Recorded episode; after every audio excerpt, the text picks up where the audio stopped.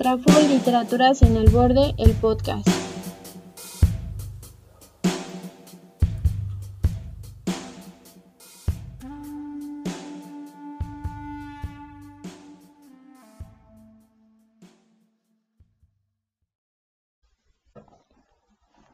Hola, eh, estamos nuevamente en Traful Literaturas en el Borde es un programa en donde hablamos sobre literaturas que ponen en crisis las estéticas tradicionales y que además nos cuestionan sobre los métodos que usamos para acercarnos a las literaturas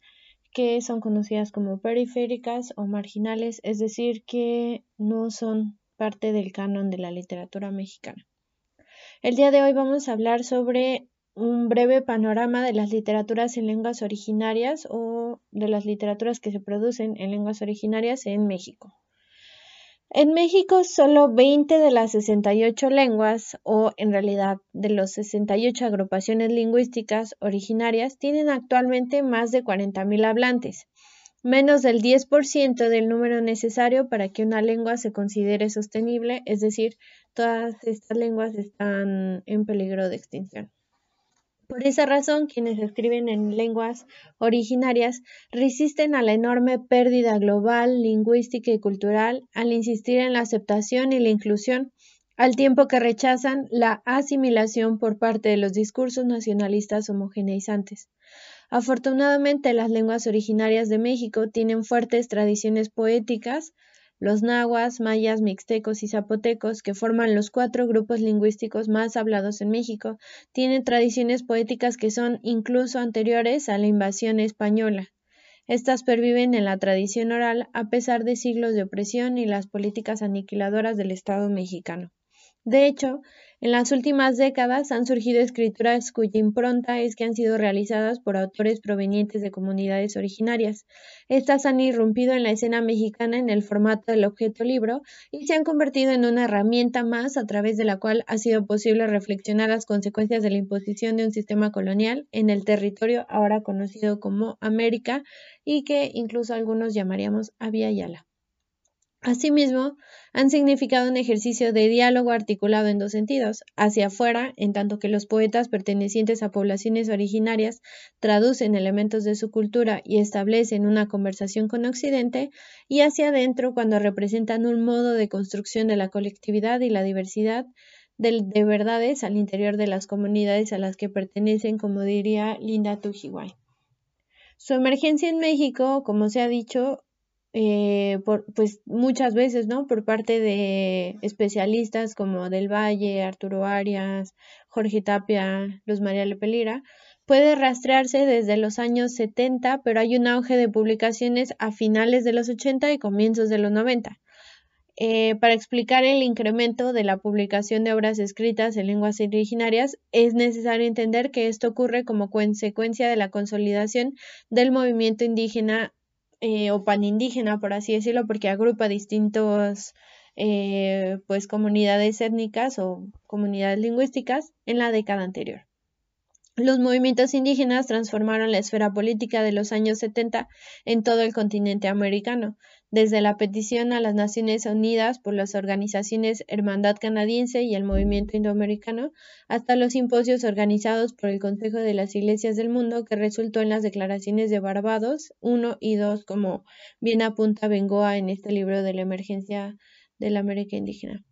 Para el contexto mexicano, en 1994 se vuelve clave la erupción del Ejército Zapatista de Liberación Nacional en la escena política y cultural del país a mediados de los años 90. Su visibilidad y sus acciones propiciaron una atención distinta a las exigencias de las poblaciones originarias respecto a una verdadera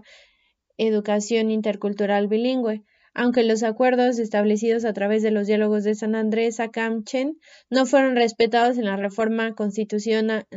de la ley indígena promulgada por el Senado en el año 2001. Esta coyuntura política afectó la esfera cultural en los años 80 y 90 con la proliferación de escritores e intelectuales indígenas cuyos esfuerzos inician un movimiento literario indígena en México. Estas condiciones generan la oportunidad para que los miembros de las comunidades se embarcaran en la búsqueda de estrategias para fortalecer su identidad, tanto lingüística como étnica, ¿no? Los escritores pertenecientes a poblaciones originarias, conscientes de que la literatura podía ser un medio para rescatar la tradición oral y que al mismo tiempo volvía posible trabajar en pro de la conservación y revitalización de sus lenguas, aprovecharon la coyuntura política para comenzar a generar espacios propios. Durante esta década también empezaron a impartirse los talleres literarios en distintas comunidades, principalmente mayas y zapotecas, dirigidos por Carlos Montemayor en colaboración con la Dirección de Culturas Populares. Estos talleres realizados por Montemayor en la península de Yucatán, junto con la recopilación de poesía oral eh, de Víctor de la Cruz, quien es un escritor zapoteca, y las publicaciones coordinadas por Miguel León Portilla son algunos de los ejemplos más representativos del esfuerzo por difundir y promover las escrituras en lenguas originarias. Además, es a partir de la década de los 90 cuando los espacios de producción y promoción de la literatura indígena comienzan a recibir apoyos institucionales, por ejemplo, desde 1992, el Fondo Nacional para la Cultura y las Artes, es decir, el FONCA, ofrece financiamiento, financiamiento cada año bajo la etiqueta literatura indígena. Y ahí me encantaría hacer un paréntesis para decir pues que esta etiqueta de literatura indígena es usada para denominar al conjunto de literaturas escritas por autores y autoras que pertenecen a una población originaria y esta categoría es grandísima y engloba escrituras súper diversas. Algunas de ellas son escritas en una de las 68 lenguas originarias de México, en regiones súper distintas, o sea, de que va desde Sinaloa hasta Chiapas y con procesos de escritura que pueden englobar o no englobar a la autotraducción, de la cual ya hablamos en otro episodio. Y pues a lo largo de esta temporada de episodios del podcast, pues le vamos a llamar así literatura indígena y escritores indígenas a estas, pues sí, a estas escrituras, pero pues en realidad son categorías usadas por las instancias del gobierno para la recepción de premios, becas y financiamientos. No, no son categorías de estéticas o que permitan como englobar de un tema en específico, ¿no? Y bueno,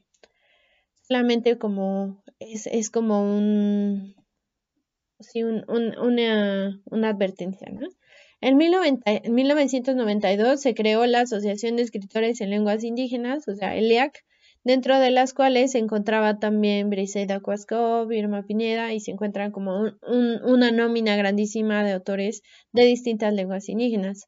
En 1994 también se instauró el Premio Nezahualcóyotl de Literatura en Lenguas Mexicanas y en 1996 se inaugura la Casa del Escritor en Lenguas Indígenas. En 1998 se crea el Premio Continental Canto de América de, Literatura en Lenguas Indígenas y desde el 2016 se otorga el Premio Sensontle a la creación literaria en lenguas originarias. Entonces, si se fijan, se crean todas estas instancias de financiamiento y de evaluación de las literaturas en lenguas originarias. Eh,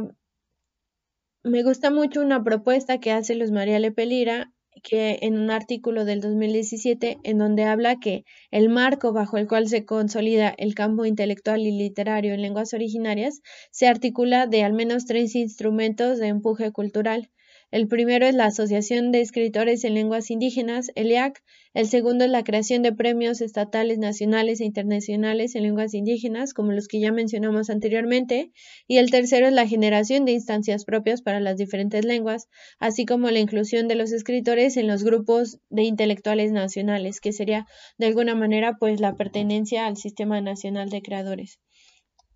Eh, esto es muy importante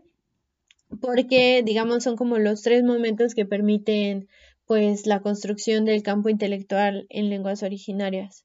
La ELEAC se constituyó el 26 de noviembre de 1993 y se fijan todo es como súper contemporáneo en la ciudad de Texcoco en el Estado de México. Su creación se llevó a cabo para cumplir el objetivo de desarrollar y difundir la literatura contemporánea en las lenguas indígenas de México y en español. Sus integrantes no solo son escritores e intelectuales reconocidos, también son activistas por la revitalización de sus propias lenguas. Los integrantes son 49 escritores y escritoras hablantes de las siguientes lenguas: Cocholteca, perdón, Huichol, Jacalteca, Maya, Mayo, Mazagua, Mazateco, Mije, Mixteco, Náhuatl, Otomí, Purépecha, Tenec, Tojolabal, Setzal, Sotzil, Zapoteca y Soque. De los 49 integrantes, 13 son escritoras y 36 son escritores. Ojo con la, con la cuestión de la paridad de género. Asimismo, las lenguas con más representación son el náhuatl con 12 integrantes, el tzotzil maya con 6 cada uno de ellos y el mixteco con 4 integrantes.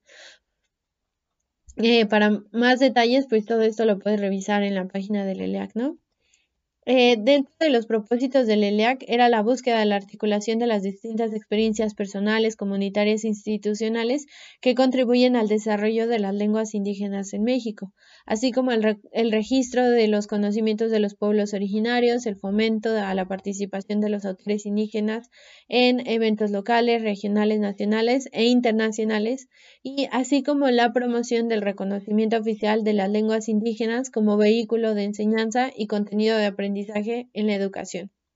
Entonces, eh, todas las actividades propuestas por ELIA que estaban orientadas hacia este camino, ¿no? Por ejemplo, cuando realizaban talleres literarios, seminarios, estancias de escritura y también la publicación de obra poética y narrativa y la gestación de, de revistas, que las revistas son también instancias de legitimación de una escritura porque pues socializan el texto hacia pues que tenga acceso a todas las personas, ¿no? Traful Literaturas en el Borde Podcast fue realizado con el apoyo de la Secretaría de Cultura del Estado de Querétaro a través de su programa de apoyos directos La Cultura está en nosotros.